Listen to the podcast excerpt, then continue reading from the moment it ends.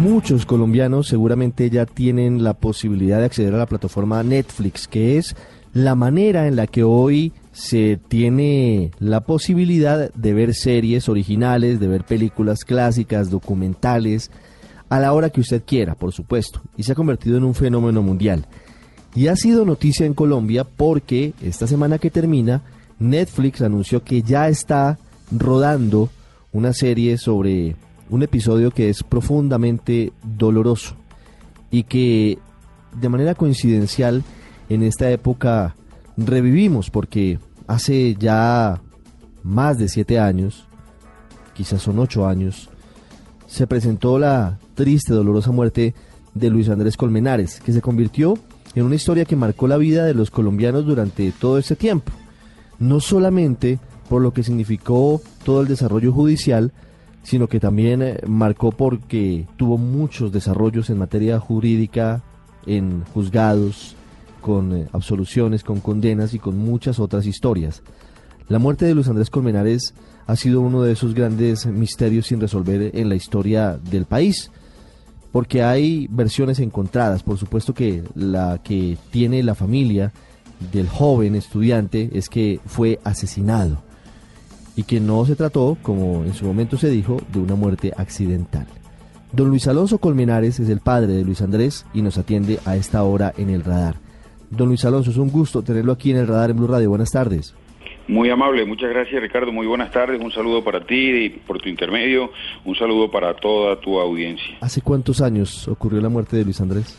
Ya este mes, este 31 de octubre, son ocho años tristemente recorridos, de verdad, con mucha fortaleza, tratando de sobrellevarlos y digamos que en lo particular, en lo que se refiere con la mamá, sobre todo, esa mujer está viva es por la misericordia de Dios, te digo la verdad. Es una historia, como lo digo, don Luis Alonso, que sin duda marcó a los colombianos. De una u otra manera, todos tuvimos que ver con, con la historia de la muerte de, Luis Andrés Colmenares y que marcó, claro, a, a la mamá de Luis Andrés, a usted y a los demás integrantes de la familia de una manera directa. Ya hace ocho años, pasa el tiempo seguramente las heridas empiezan a, cicatrizar, pero el recuerdo sigue allí. Me quiero preguntar, don Luis Alonso, cuál es la posición suya frente al anuncio de Netflix esta semana de ya estar avanzando en el rodaje de, una serie sobre, sobre la vida y sobre la, situación que finalmente llevó a la muerte de su hijo. Eh, pues a ver, sí, mira, en lo primero, lo que comentabas ahorita, a ver, te lo digo así de una manera, pues sí, muy sensible.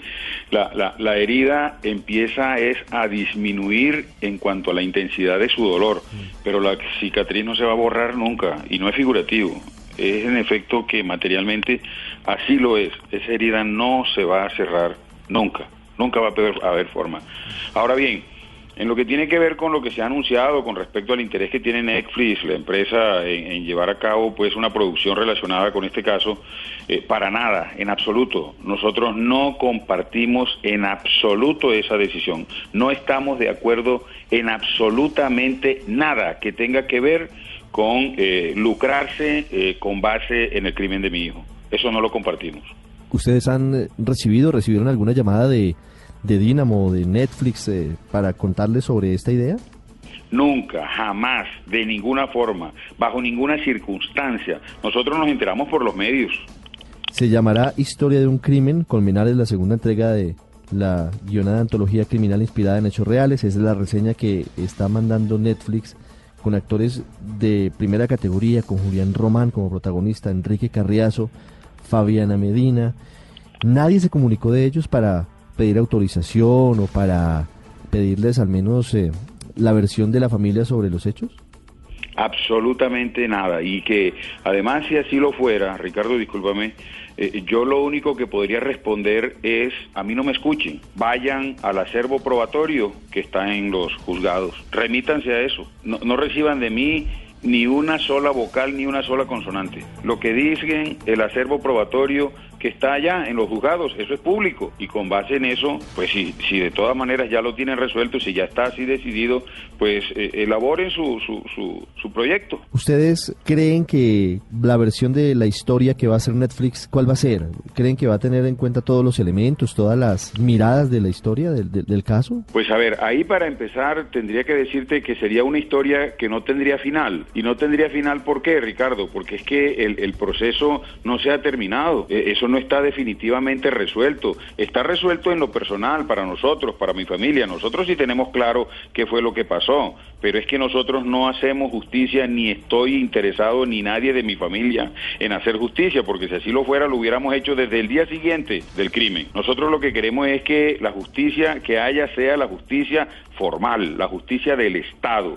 Y esa no ha terminado. Mira que en este momento, por ejemplo, estamos a la espera de una decisión que tiene que tomar el Tribunal Superior de Bogotá con respecto a la apelación que se hizo acerca de la decisión de absolver a, Laura y a Jesse. Don Luis Alonso El papá de Luis Andrés Colmenares, en esta historia que ha marcado una etapa de la vida de los colombianos y que aún no termina, hace ya ocho años, en eh, la noche de Halloween, en una historia que todavía está pendiente de definición en los estados judiciales. Señor Colmenares, gracias por estos minutos.